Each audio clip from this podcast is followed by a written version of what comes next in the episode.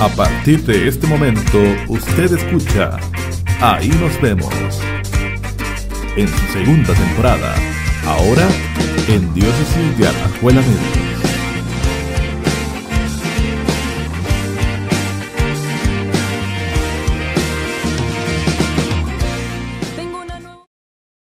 Hola, hola, bienvenidos de nuevo a un programa más. Este es nuestro programa número 10 y estamos muy felices de tener a un invitado súper especial, eh, una figura histórica en nuestra diócesis. Tenemos con nosotros hoy a Monseñor Bartolomé, nuestro séptimo obispo de la escuela. Monseñor, ¿cómo vas? Muy bien, muy contento de estar con ustedes. Y bueno, soy el décimo. Vamos a ver cómo va este programa. Qué bueno. José Ramón, ¿cómo va todo? Un saludo queridos amigos, gracias por acompañarnos. Y bueno, como ya lo dijo Josué, qué alegría que en el décimo programa tenemos a Monseñor. Si recuerdan, por lo menos esta segunda temporada tuvimos al Padre Marco Chinchilla, tuvimos a Grace, servidora aquí de la Curia Diocesana, y pues este tercer programa nos enganan a tener a nuestro obispo diocesano, que pues que eh, al, al, cual vemos en constantes eh, momentos, escuchamos en, en, la Santa Eucaristía, escuchamos sus mensajes y por supuesto conocer un poquito más de la vida de Monseñor, creo que es un impulso también vocacional a aquellos que se preparan al sacerdocio, a nuestros sacerdotes y por supuesto al pueblo de Dios que le expresa tanto cariño en las diferentes parroquias y comunidades. Así que bienvenidos y esperamos que disfruten este programa. Bueno, Monseñor, para entrar en materia, como dicen, este, antes de ser Monseñor Bartolomé, ¿quién es Bartolomé? Cuéntenos un poquito de su vida.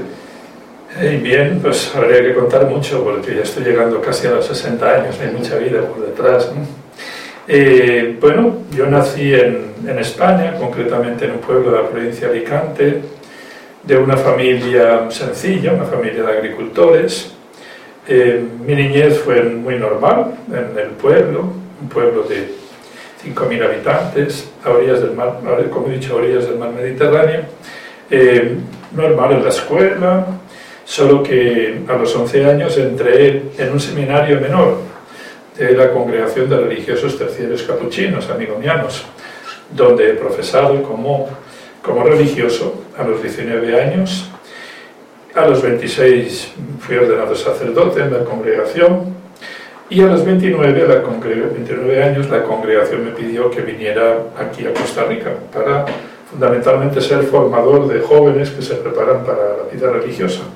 Y de hecho, pues desde el 92 llegué aquí, estuve hasta el 2000 en, la casa de formación nuestra, San Jerónimo Moravia. Después los mismos superiores de la congregación me enviaron sucesivamente a Bolivia, a Dominicana y a Roma.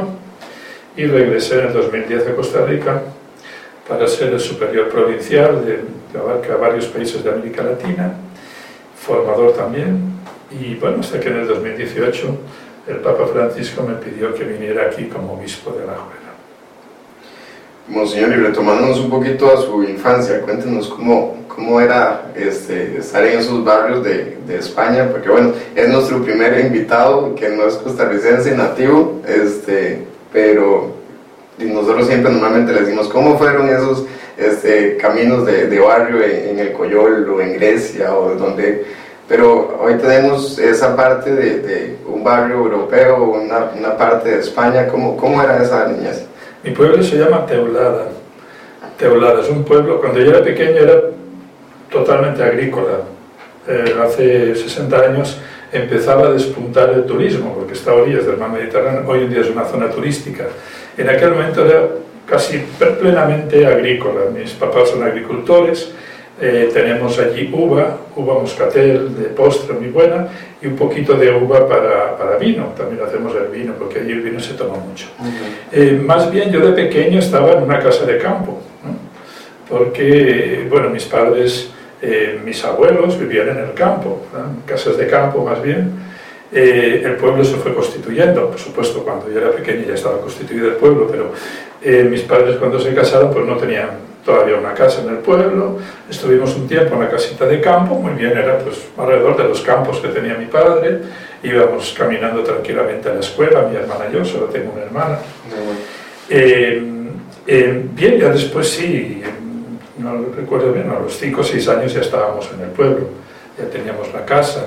El pueblo es pequeño, tendrá como 5.000 habitantes, y ya digo, y fue transitando de, de ser agrícola a hoy ser plenamente dedicado al turismo, servicios. Entonces mi, mi, niñez fue muy bonita, yo la recuerdo muy bonita, muy feliz, eh, pues con, en el campo con todo lo básico del campo, teníamos algunos animalitos que cuidábamos. Eh, bueno, ya en mi tiempo no, no es que ayudáramos mucho el trabajo de campo, ¿no? pero sí a veces iba con mi padre y era bonito cultivando también. Eh, con mi hermana, los primeros, y después mis amigos en las escuelas y todo. Pero claro, muy ya a los 11 años, pues yo entré en el seminario más que todo primero como, como un colegio interno que había en la ciudad, ¿no? que habían ido mis amigos, mis amigos de allí habían ido, entonces yo fui como un colegio en la ciudad, en Valencia. Pero después ya me di cuenta del planteamiento vocacional y ahí es que, que empezó en la conciencia de ser llamado por el Señor.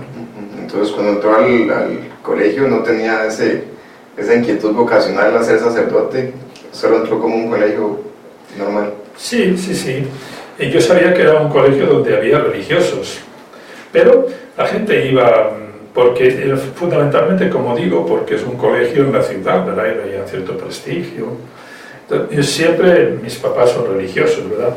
Fundamentalmente mi mamá, muy muy intensamente la fe y me educaron en la fe. Yo era una persona creyente, recuerdo, en la primera comunión recuerdo muy bonito, ¿no? Creo que yo tenía una inquietud muy especial, ¿no? El sacerdote veía en mí una inquietud especial, ¿no? Por las cosas del Señor, por la oración, por momentos intensos, eso sí que lo tenía, esa base la tenía, ¿no? Pero el deseo de ser religioso, no, cuando entré a los 11 años no lo tenía, ¿no? Es más, yo decía que no, decía que no pero aún así me admitieron, me admitieron. Bueno, a los 11 años uno, pues... Pero a los 15, 16 años, estando ahí en el seminario, es cuando sentí la llamada al Señor. Y desde ese momento empecé a vivir conscientemente lo que es el proceso vocacional. Y, precisamente, Monseñor, hablando de su juventud y de sus estudios, por ejemplo, tenemos grandes historias. Recuerdo, sí, primeramente San Juan María Vianney, que, la historia cuenta que le costaba mucho el latín. Ya en el estudio en la formación al sacerdocio, eh, era aquel joven Bartolomé estudioso, aplicado, le costaba alguna, alguna materia en concreto. Siempre ha sido muy aplicado, sí. Sí, sí, sí. Sí, era de los primeros de la clase en aplicación. Eh, era muy estudioso, ¿no? quizá porque, porque mis papás eh, pues también me transmitían eso, ¿no? Ellos han sido trabajadores de toda la vida, o sea, trabajadores del campo, mi papá, mi mamá ayudándole también con otras cosas, eh, haciendo artesanías también para, para llevar adelante el hogar, ¿verdad? Muy trabajadores, muy entregados mis papás, eh, muy ahorradores, ellos vivieron, nacieron en la guerra civil española, pasaron hambre al principio, los primeros años, ¿no? Eran personas... Eh, y bueno, pues también yo el, hecho de esforzarme, esforzarme por rendir en, en, todo lo, que es la escuela. Y sí, sí, sí, era muy aplicado, muy estudioso. No sé si muy inteligente, pero por lo menos sí, muy, muy estudioso. Muy estudioso, sí. Estudiaba mucho y porque estudiaba mucho rendía bien a los exámenes, ¿no? Sí, era de los primeros de la clase. Y en el, en el término de la formación, ya la, la ordenación, ¿qué, ¿qué recuerdos ¿O qué anécdotas tiene ese día? Para nosotros es importante la ordenación, pero muy importante también la profesión. La profesión. Que la profesión es el camino de entrada, o sea, la, la, la, puerta de entrada de la consagración, propiamente la consagración. Nosotros vivimos antes, y eso fue a los 19 años, muy joven, ¿no? Muy joven. Eh, todavía no había estudiado teología ni nada, ¿verdad? A los 19 años acabé la secundaria, el año de noviciado, porque los religiosos nos preparamos a la profesión con a veces un año aspirantado, pero yo había estado ya en el seminario, postulantado fue muy corto y el noviciado sí un año, un año en que tomamos distancia de las, de las actividades habituales para reflexionar, para orar, para profundizar, para discernir, ¿verdad? Y después de ese año, y así a los 10 años, profesé. Fue bonito, fue en Burgos, al lado de las huelgas, un monumento monumento románico. En Burgos hay una catedral muy antigua, monumentos románicos. Allí tenemos una casa y allí fue mi profesión, recuerdo con mucho cariño. Y después los años de estudio, estudio de filosofía, teología, eso fue en Valencia, pero ya mm, en la misión de la congregación, primero en un seminario, segundo en un centro de reeducación, que nosotros decimos, o reformatorio, se dice, trabajando con jóvenes infractores a la ley, o sea, que habían delinquido, pero que por ser menores no iban a la cárcel si no estaban en un centro educativo. Esa es la misión de mi congregación.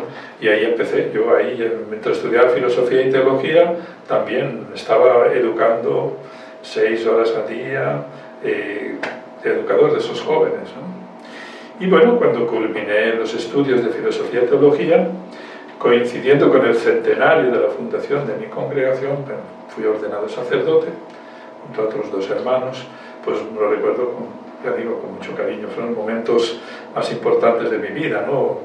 La, profesión religiosa, la ordenación sacerdotal y, como no, después la ordenación episcopal también. ¿Ha tenido que ver entonces con centenarios históricos? Sí, sí, sí. Hace poco hemos vivido el centenario de aquí, de la diócesis. También me ordené en el centenario de mi congregación, sí. Bueno. bueno bendito Dios. Y, Monseñor, la experiencia de culminar hacia la profesión, la formación, la ordenación, pero ya el hecho de salir ¿verdad?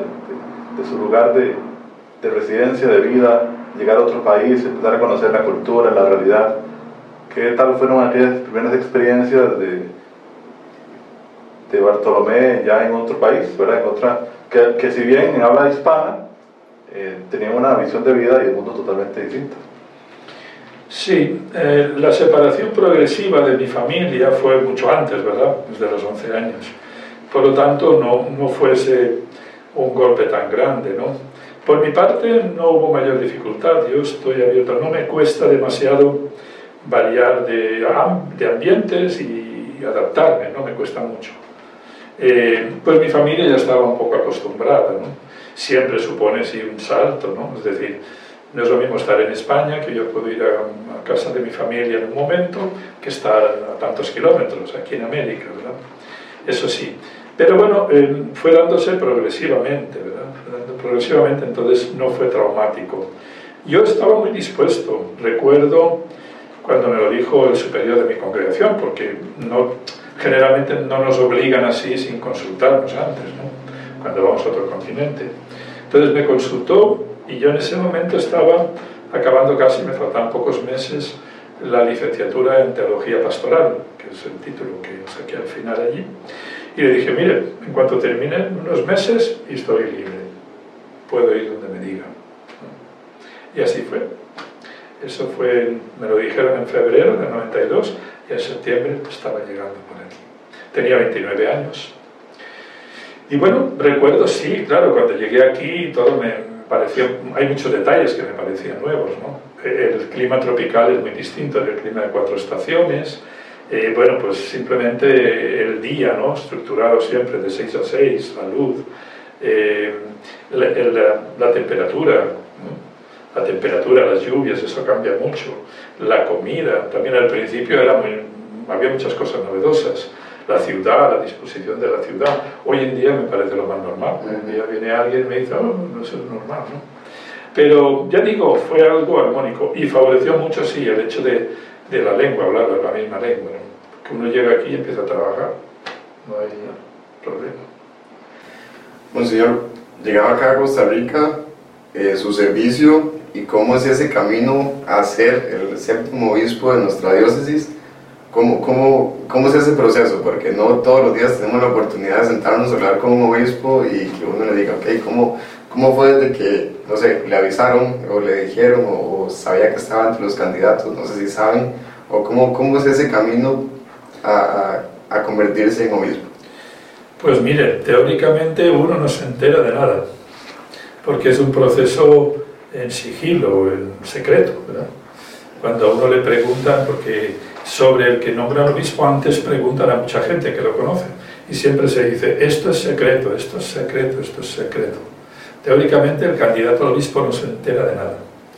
Digo teóricamente porque pues a veces alguno te dice. Se filtra, se filtra. Sí, se filtra, ¿verdad? Sí, entonces, eh, bueno, primeramente para ser obispo alguno pregunta, ¿hace falta algún título? ¿Hace falta postularse? No, no hace falta ningún título más que ser sacerdote. Eh, hay sacerdotes que sí que tienen otros estudios, pero hay obispos que tienen justamente la carrera sacerdotal. Eh, ¿Hace falta postularse? No, de ninguna forma. Es más, si uno se postula lo ven mal. ¿no? Eh, uno es elegido. ¿no? A uno le contemplan desde fuera y alguien propone. Pues este sacerdote puede ser, ¿verdad? Entonces se lo propone al nuncio. El nuncio es el delegado del Papa aquí, como embajador de la Santa Sede, y el nuncio va tomando candidatos y va preguntando, a ver, selecciona candidatos. Para el nombramiento de obispo, el nuncio tiene que mandar a Roma tres candidatos con todos los informes de ellos. Entonces el nuncio pregunta candidatos, fundamentalmente a los obispos. Y cuando tiene candidatos, selecciona, entre ellos selecciona tres o cuatro o cinco, empieza a hacer consultas, muchas consultas, ¿no? todas las que quiera, a diversas personas que conocen al candidato. Y cuando ya tiene todo, pues de, si tienen más de tres candidatos, tiene que escoger tres, porque es una terna que va a Roma, pero con toda la información. Claro, si los informes son negativos, ya lo, lo separan al candidato, ¿verdad? Entonces el nuncio presenta a los tres que le parece que son más, más idóneos. Y en Roma va la congregación para los obispos, que es una, un departamento, dicasterio para los obispos, y allí hacen un resumen, se lo presentan al Papa, y el Papa escoge de entre los tres, escoge uno. En mi caso, sí, yo creo, varios años antes me, me decían que estaba por ahí metido, ¿verdad? Me decían que estaba metido, sí. Incluso yo creo que en alguna terna anterior de nombramientos estuve, Ajá. sí, lo estuve metido. Pero, bueno, fue hasta el febrero, a mí me lo comunicaron, porque ah, no, no, no, lo, no lo comunican oficialmente hasta que el candidato no acepta. A mí me lo dijeron el 19 de febrero del 2018 y yo acepté. Y acepté porque ha sido mi tónica siempre, o sea, yo no me he negado a nada que me han dicho los superiores de mi congregación. Cuando me dijeron venir a América, América, Costa Rica, Bolivia, Dominicana, o sea, y en esa misma tónica acepté.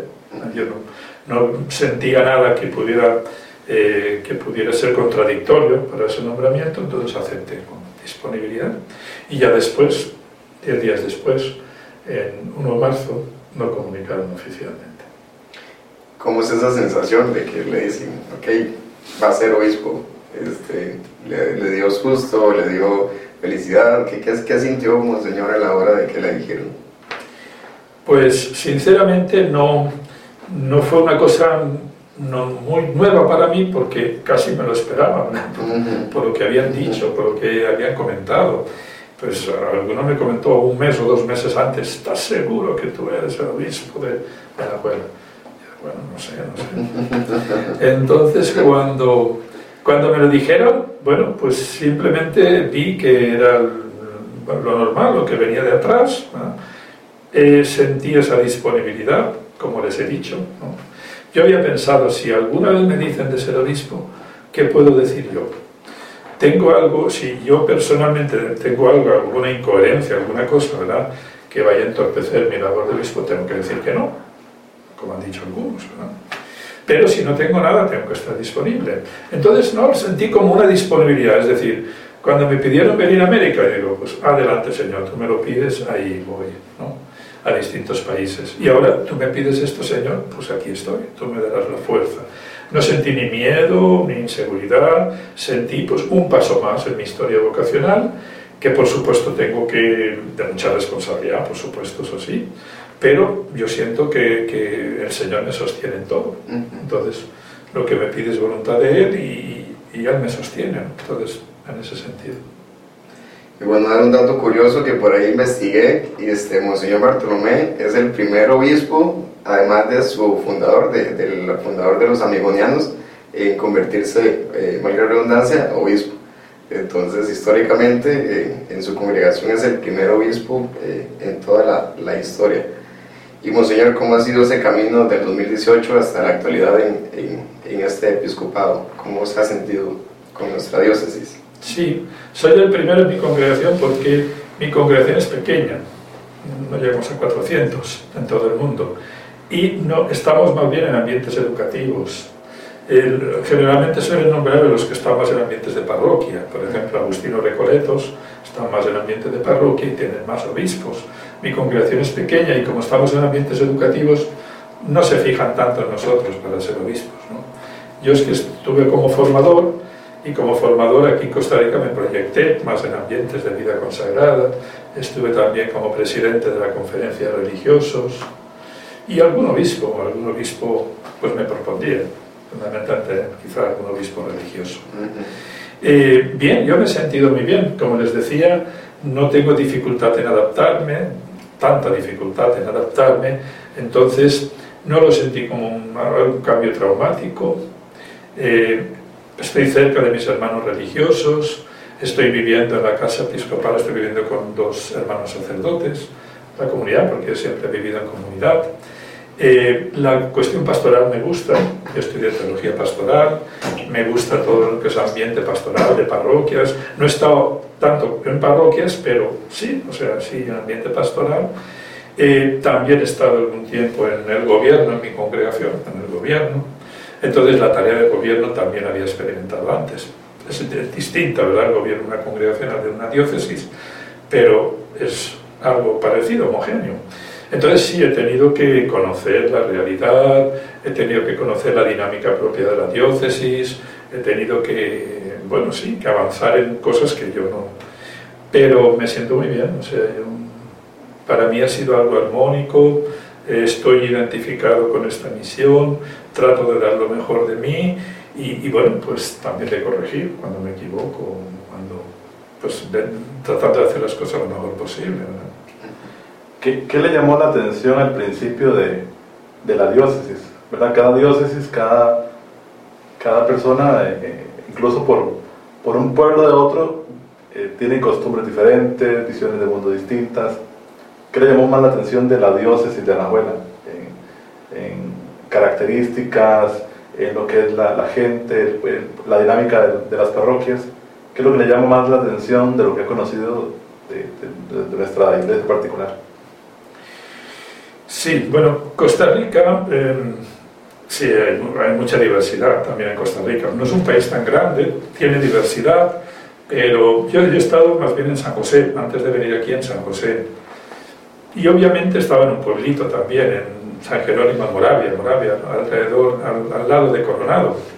Entonces, como un gran cambio no sentí, ¿verdad? Hay cosas muy homogéneas en, en Costa Rica, sobre todo en este Valle Central, Sí, yo no conocía, de paso sí, pasábamos por aquí, pero no conocía más de la diócesis. ¿no?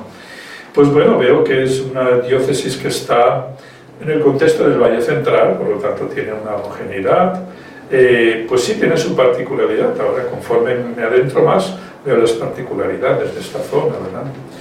Es, es una diócesis ya no tan grande, es, en extensión, es de las pequeñas ahora, ¿verdad? Que comenzó siendo la más grande, pero es de pequeña. Eh, el, el, territorio es homogéneo, ¿no?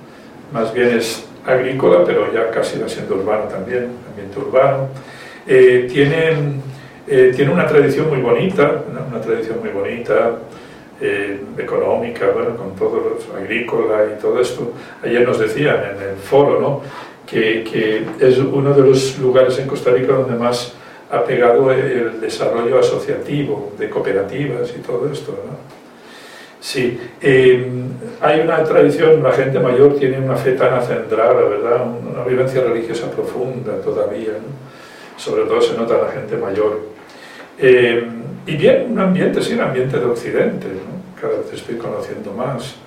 Entonces, pues no sé, es algo muy bonito, muy bonito, cada vez me voy eh, pues alegrando y enamorando más de, estas tierras y de estas personas. Siento contento. Bueno, don señor, vamos a iniciar eh, los segmentos de nuestro programa. Este primer segmento es un segmento de respuesta breve, ¿verdad? Sobre algunas preguntas que vamos a ir haciendo eh, en este momento. La primera pregunta es un sueño de niño. ¿Usted recuerda? Mm, no recuerdo mucho. Yo cuando era niño quería más bien ser profesor de historia o algo así, ¿verdad? Pero no, no, es algo que que pegó mucho en mí, ¿no? Pero sí que recuerdo eso. Bueno, eh, esta creo yo que, eh, por lo menos en los dos anteriores que hemos coincidido, ¿qué es lo primero que hace cuando se levanta y lo último que hace antes de irse a, a dormir? Lo primero cuando me levanto, pues es un pensamiento al Señor. Un pensamiento porque después voy a, voy a nadar, voy a hacer deporte. Y, y, después del deporte sí que hacemos laudes, ¿verdad? Con los sacerdotes que hay ahí. Pero lo primero, lo primero cuando me levanto es un pensamiento al Señor, una invocación al Señor. Y ya parto ahí, de ejercicio físico y laudes después.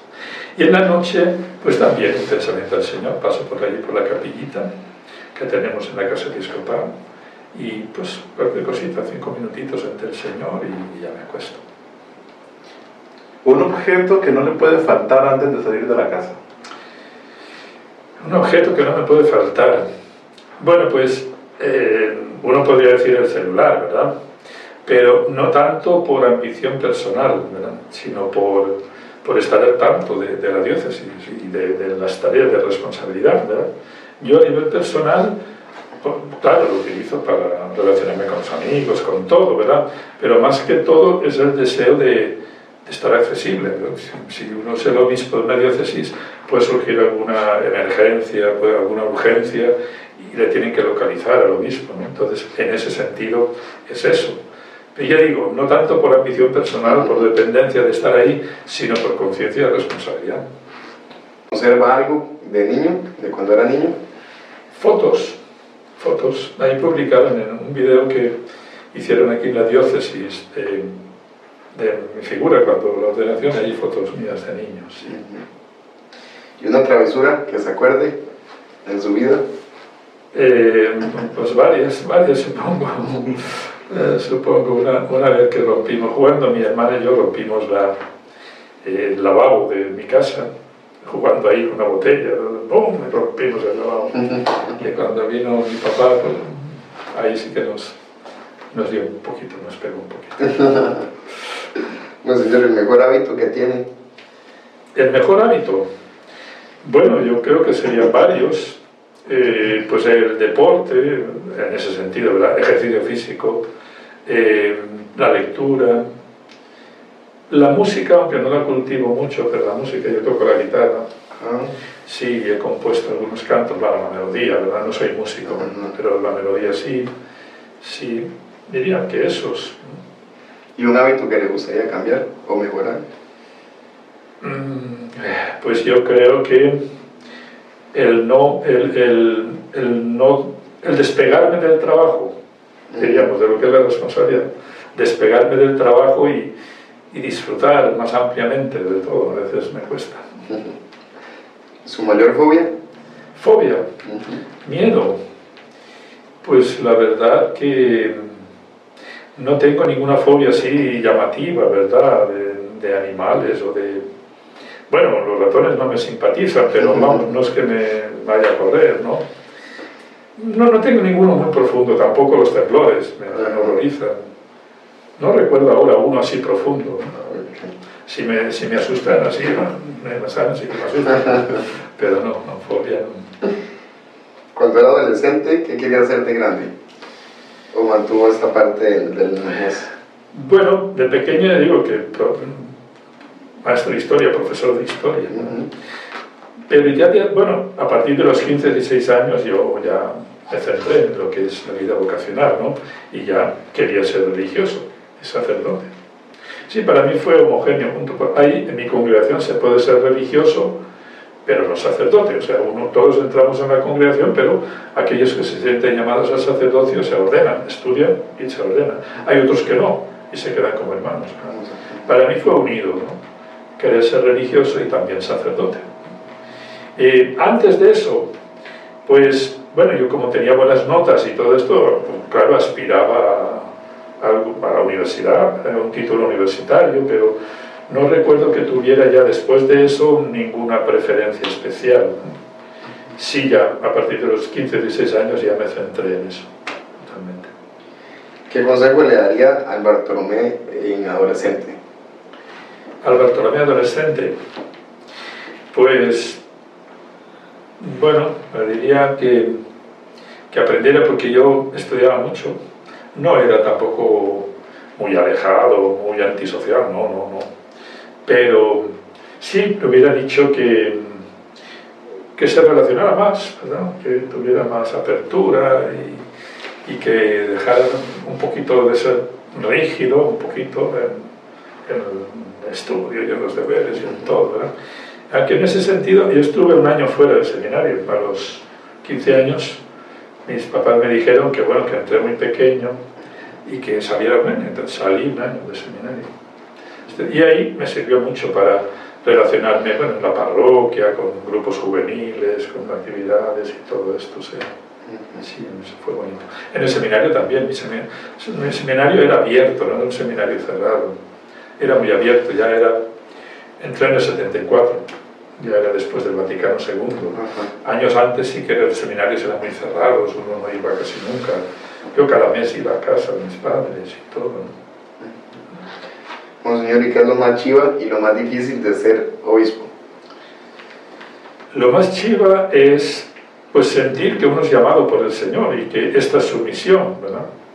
Eh, entender que uno, eh, la, la vocación que el Señor le ha dado de ser consagrado, de ser sacerdote, ahora tiene que vivirla también como obispo. ¿no? Y la conciencia de, de, vocacional, ¿no? de vivir el proyecto vocacional que el Señor tiene para mí. Eso es lo. Y ya digo, en continuidad, porque yo no he visto una cosa que, sea, que se salga de lo normal. No, para mí el episcopado es una continuidad vocacional de todo lo que el Señor ha ido haciendo en mí. Y lo más que, lo más difícil, difícil. Lo más difícil, bueno, pues la responsabilidad, tomar la decisión. A veces tienes que tomar la última decisión. Y pues todo va bien, todo va bien y todo lo compartes con todos, pero llega un momento en que el obispo tiene que tomar decisiones difíciles. Eso es lo más difícil, la redundancia. Monseñor, una persona que le gustaría conocer. Una persona que me gustaría conocer, y que no conozco, claro, porque sí me gustaría conocer. Eh, pues bueno, al Papa Francisco, o sea, yo le he saludado dos veces, pero simplemente saludo, ¿verdad? No, no más, no sale tiempo. Pero sí, el Papa Francisco, pues grandes líderes que, que, trabajan por la justicia y por la paz también.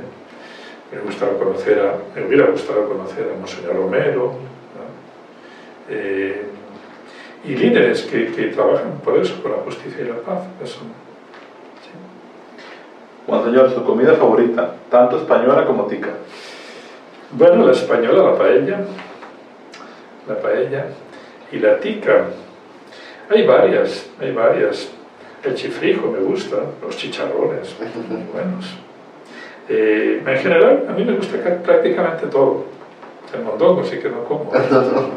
Pero no, yo como todo, todas las comidas ticas como, sí, no hay problema. Las empanaditas de chiperre, muy buenos. Bueno, señor, si, si tuviera que devolverse en el tiempo, ¿volvería en algún momento para cambiar algo o alguna decisión que haya tomado? Pues me gustaría cambiar equivocaciones, pero, pero no siento que, que haya algo en mi vida que tuviera que ser radicalmente distinto. Sí que veo que en ciertos momentos me pude equivocar, pero no en, los en las grandes decisiones, ¿no? nunca dudo de que, de que soy llamado, de que fui llamado a ser consagrado, de que fui llamado a ser sacerdote. Eso no lo he puesto en duda nunca. He tenido dificultades, sí, pero no. Las grandes opciones de la vida estoy muy identificado y no las cambiaría. Pequeñas cosas sí, uno ve que en ciertos momentos se equivocó y eso, pero eso no ha variado la orientación de mi vida. En lo básico, no cambiaría nada. Monseñor, ¿y tres personajes históricos con los que le hubiese gustado sentarse a tomar un café? Algo así muy casual. Pues he dicho Monseñor Romero, ¿verdad? Monseñor, históricos, históricos. Eh, no sabría ahora quién decir más. Tendría que pensar un poquito. Monseñor, un talento extraño que usted tenga y nadie sepa. ¿Talento extraño? Sí.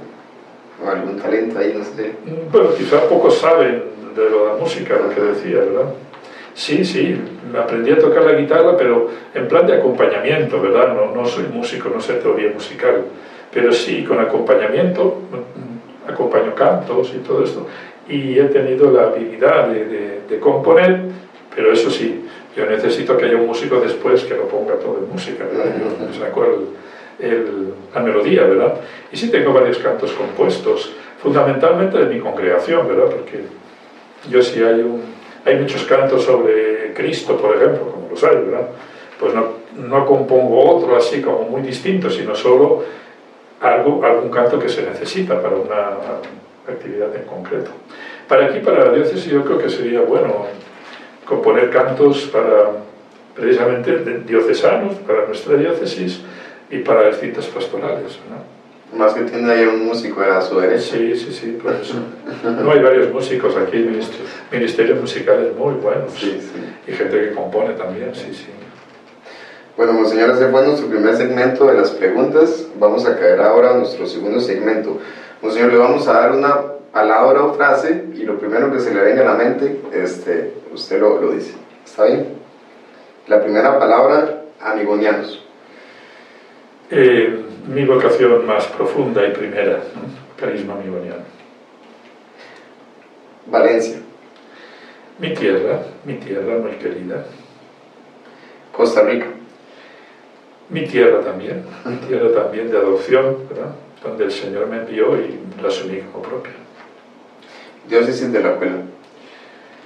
Pues también el ámbito para vivir mi vocación sacerdotal, episcopal, donde el Señor ha querido que esté ahora y que me entregue por completo. Don Bartolomé, su papá. Muy querido, mi papá ya murió, eh, pues lo guardo siempre en mi memoria, junto a mi mamá. Muy querido, muy sacrificado, muy entregado, muy trabajador por toda su familia. Doña María Oler. Ella vive todavía, sí, muy tierna, muy amorosa, muy, también muy sacrificada, muy entregada y pues sí, mucho cariño por mis padres tengo. 26 de mayo del 2018. La fecha de mi ordenación episcopal, donde he un hito dentro de mi, mi proceso vocacional, ¿verdad? itinerario vocacional. Pastor. Pastor, pues fíjese que no solo como como sacerdote o como obispo, sino también eh, el carisma de mi congregación, el carisma amigoniano, está fundamentado en las palabras del buen pastor. Vayan en busca, como el buen pastor, como zagales del buen pastor, vayan en busca de la oveja perdida. Esa es la cita que fundamenta la, el carisma. Y es eso, ya antes, ya como consagrado tenía ese, no pastor, nosotros no nos llamamos pastores, sino zagales, o sea, colaboradores del buen pastor. El zagal es un joven que ayudaba al pastor de ovejas, entonces colaboradores del buen pastor para buscar la oveja perdida. Y ya como sacerdote y como obispo, pues bueno, compartimos el pastoreo de Cristo, sobre todo el pastoreo misericordioso, eso es mi, el núcleo un poquito original de mi, de mi carisma, carisma. Bueno, señores, era el segmento de las palabras y ya para ir cerrando y cayendo en el último segmento, Monseñor, un mensaje a todas esas feligreses de nuestra diócesis, esas personas que tienen eh, algún servicio y también esos jóvenes que como así como usted estuvo en su momento con esa inquietud vocacional, a, llamarlos a que tomen fuerza en, eso y disciernan, ¿verdad? Un mensaje a todos los fieles. Sí, sí, pues eh, bueno, estoy haciendo la primera visita pastoral a las parroquias y el lema que escogí es permanezcan arraigados y edificados en Cristo, firmes en la fe. Colosenses 2.7, creo. Entonces, eh, mi primer deseo es que todos nos arraiguemos y nos edifiquemos más en Cristo, porque en Cristo está la plenitud. Por supuesto que arraigarse en Cristo comporta comunión, ¿verdad? Comunión con todos los que seguimos a Cristo. Y el Papa lo está centrando eso en la sinodalidad. ¿no? Yo diría, pues, mi, carta pastoral, si ven mi carta pastoral, ahí está todo, eh, con ocasión del centenario de la diócesis, ahí está todo el programa, un poquito, que es el del Papa Francisco, eh, asumido y traducido aquí en la diócesis, ¿verdad? Entonces, profundizar en la fe, firmeza en la fe, eh, comunión, sinodalidad, misión, especialmente con talante misericordioso, y bueno, aplicar eso al contexto de la diócesis. ¿no?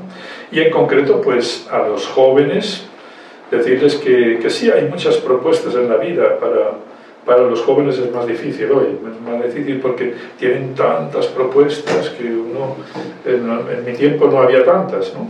Sí, había varias, pero no tantas, ¿no? Y no tan confusas y no tan volátiles, porque hoy todo avanza rapidísimo, ¿no? Los jóvenes lo tienen más difícil y a veces condiciones más duras, ¿no? Hay padres que dicen, yo no lo tuve tan difícil como mi hijo ahora, como para tener un trabajo y tener, y ahora se pasa en la vida. Entonces, en ese sentido, constatar que estamos en tiempos difíciles y para los jóvenes es difícil, ¿no? Pero por eso tienen que buscar aquello que les fundamente, que les sostenga. Hay muchas propuestas de felicidad, pero, pero sabemos que algunas son espejismos, ¿no? No son auténticas, no conducen a la felicidad, sino justamente al vacío y al sinsentido, ¿no? y por eso tienen que buscar aquello que fundamente su vida. Por supuesto es la fe. La fe es el fundamento de su vida y después vivir la fe en el contexto donde sientan que el Señor les llame. Desde luego, fundamentarse en el Señor ha sido lo que a mí hasta ahora me ha hecho plenamente feliz. Y estoy convencido que que llevar a mi vida la plenitud, más allá de la muerte física. ¿verdad? Entonces es mi testimonio, que se arraiguen y que se fundamenten en Cristo y que desde ahí, escuchando a Cristo, pues vivan su vida desde, desde un proyecto de amor concreto a lo que se sientan llamados y por supuesto que lo vivan no solos, sino dejándose acompañar por hermanos y hermanas. En nuestra iglesia es el ambiente adecuado para eso. Bueno, Monseñor, agradecerle su, presencia, agradecerle la invitación a participar es un obispo a la cual muchas personas dicen, aunque es obispo, está activo en las redes sociales, le gusta publicar, le gusta compartir diferentes mensajes, eh, está muy cercano a, los medios de comunicación, a la tecnología, y pues tratamos en la diócesis también de, aportar en ese sentido.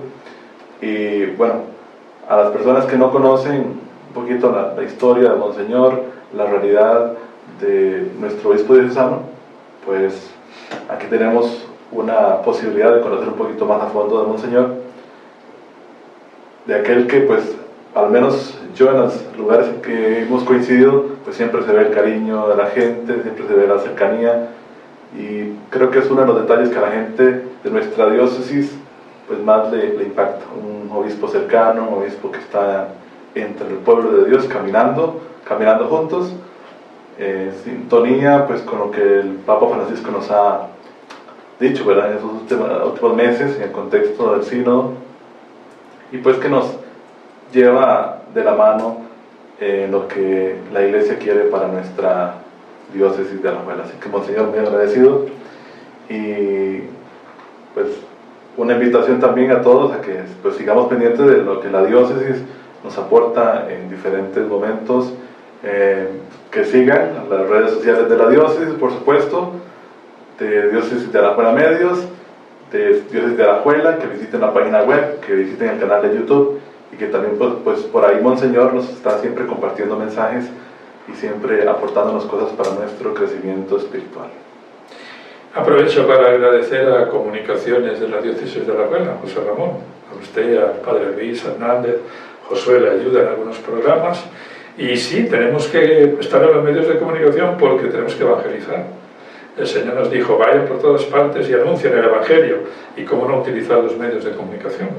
Pero qué bueno que tenemos un, aquí un departamento de comunicaciones y ustedes pues, nos ayudan, nos dan los cauces para proyectarnos. ¿no? Entonces, muy agradecido con usted, José Ramón, eh, Josué, Padre Luis Hernández y todos los que están implicados en las comunicaciones diocesanas. Si gustamos, para concluir, pues nos regala la bendición para que todos los que vayan a ver este video pues también reciban su bendición. Claro que sí, como nos me complace bendecir a todos. Dios Padre bueno, que nos has unido en tu seguimiento, nos haces hermanos, hermanos en la fe, en compartir la misma fe aquí en nuestra iglesia diocesana. Gracias por llamarnos a, vivir plenamente nuestra vida, eh, abiertos a tu amor Gracias por darnos esa familia y esa casa en nuestra iglesia Iglesia Diocesana. Y gracias porque nos regalas una misión concreta que da sentido a nuestra vida, que es vivir la fe y comunicarla, para que sea también de plenitud para todos. Bendice a todos los hermanos y hermanas de nuestra diócesis, bendice a cada una de las familias, a las parroquias, con sus diaconías, a todas las instituciones, a todas las personas de buena voluntad. El Señor esté con ustedes y con tu espíritu. La bendición de Dios Todopoderoso, Padre, Hijo y Espíritu Santo, descienda sobre ustedes y les acompañe siempre. Amén. Amén. Bueno, y esto fue Ahí nos vemos. A partir de este momento, usted escucha Ahí nos vemos. En su segunda temporada, ahora en Diócesis de Alajuela Medio.